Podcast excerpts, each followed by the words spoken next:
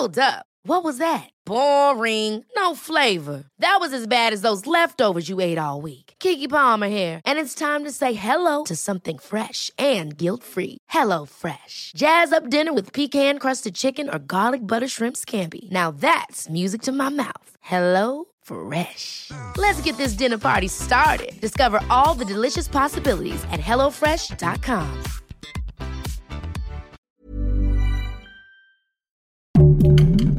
Heraldo Podcast, un lugar para tus oídos. Seremos una guía para que tu salud sea lo importante. Los mejores tips y consejos en Punto Saludable.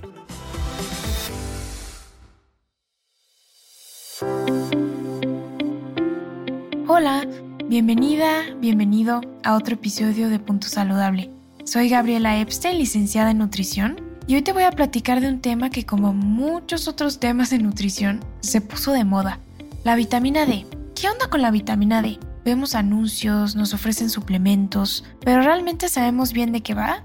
Quizás has escuchado que tiene que ver con tener huesos fuertes o que tiene que ver con el sol, pero no sabes qué es realmente la vitamina D, para qué sirve, por qué es importante. Hoy te lo voy a platicar. La vitamina D es conocida en su forma activa como calcitriol y entre muchas otras funciones participa en la regulación del calcio y del fósforo en nuestro organismo. Contribuye de manera importante a mantener nuestros huesos saludables. Esta es la que llamaríamos la función tradicional de la vitamina D. Pero con el paso del tiempo, los avances de la ciencia, los estudios clínicos, se ha visto que esta vitamina no solo está relacionada con el metabolismo del calcio y del fósforo o con la salud ósea, sino que actúa en muchos tipos distintos de células y de tejidos. Por solo mencionar un par, se ha visto que está relacionada con la producción de insulina en el páncreas y con la maduración adecuada de las células del sistema inmunitario. Por ello, mantener una concentración adecuada de esta vitamina en la sangre juega un papel importante en la prevención de padecimientos como la diabetes y las enfermedades autoinmunes. Algo curioso de esta vitamina es que es más bien una hormona. Me vas a decir, ¿cómo? ¿Cómo que es una hormona? ¿No que una vitamina? Pero mira, te lo voy a explicar, es muy sencillo. Las vitaminas son nutrimentos fundamentales para que se lleven a cabo muchos procesos en nuestro cuerpo. Las obtenemos siempre a través de los alimentos que consumimos. Las verduras, la carne, el huevo, cualquier alimento que tú elijas consumir diariamente, esa es la fuente de las vitaminas. Las hormonas, por otro lado, son sustancias que no necesitamos consumir en la dieta porque nosotros mismos las producimos. Se producen en ciertas partes del cuerpo y luego viajan a otras, en donde desempeñan diversas funciones. Por ejemplo, la hormona del crecimiento es sintetizada en el cerebro, específicamente en la glándula adenohipófisis, y luego actúa en huesos y músculos, permitiendo que crezcan las extremidades. Es por esta razón por la que la vitamina D es considerada una hormona, porque es sintetizada en la piel cuando nos asoleamos y es activada por el hígado y el riñón para finalmente actuar en diversos sitios de nuestro cuerpo. Así que, en circunstancias ideales, nosotros mismos produciríamos toda la vitamina D que necesitamos para mantenernos saludables.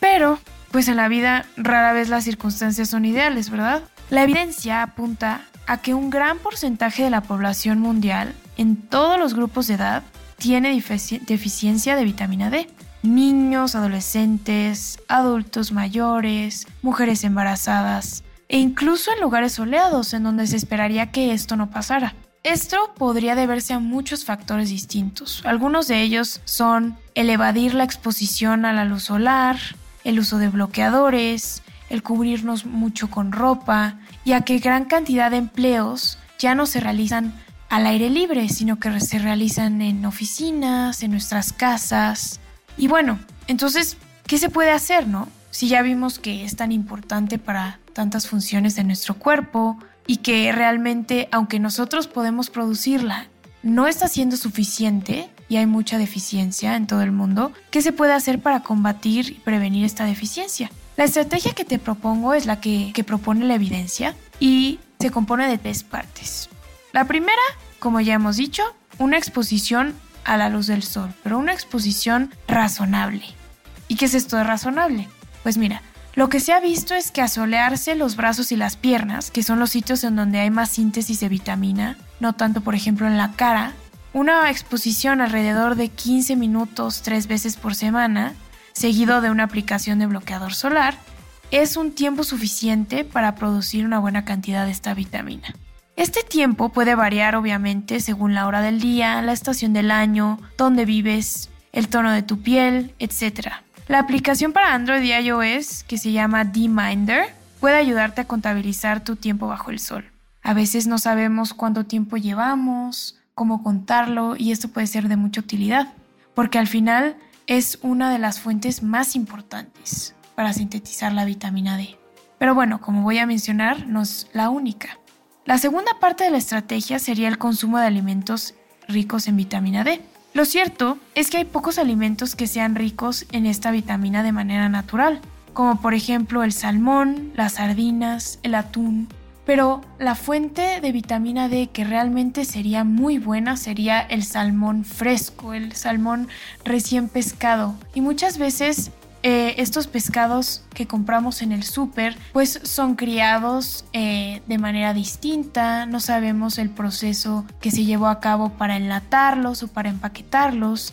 Em, por ejemplo, si tú fríes un pescado, ese proceso afecta la cantidad de vitamina D, mientras que si solamente lo haces asado eh, o cocido, va a tener mayor cantidad de vitamina D. Entonces ahí no podemos tener tanto control en lo que nuestros alimentos tienen de manera natural.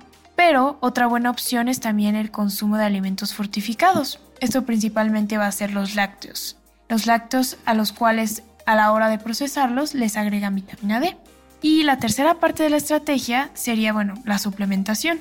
Normalmente en el mundo, en Estados Unidos, en Europa, en México tenemos de hecho una recomendación más baja, pero lo que se recomienda a nivel general serían entre 600 y 800 unidades internacionales. A veces se ha visto que eso es muy poco, pero bueno, lo que suele recomendarse es un rango y por eso siempre es importante que consultes a tu médico antes de empezar cualquier consumo de suplementos porque los requerimientos van a variar mucho, obviamente dependiendo de tu edad, de tus circunstancias y estas tres maneras, estas tres maneras de atacar esta deficiencia de vitamina D son lo que puede resultar más efectivo.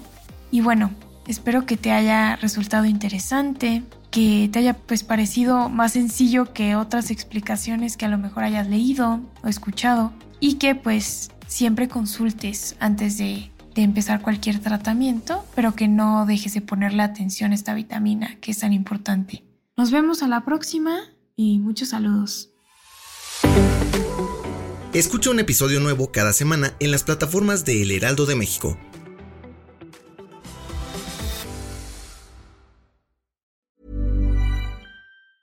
Hey, it's Paige DeSorbo from Giggly Squad. High quality fashion without the price tag. Say hello to Quince.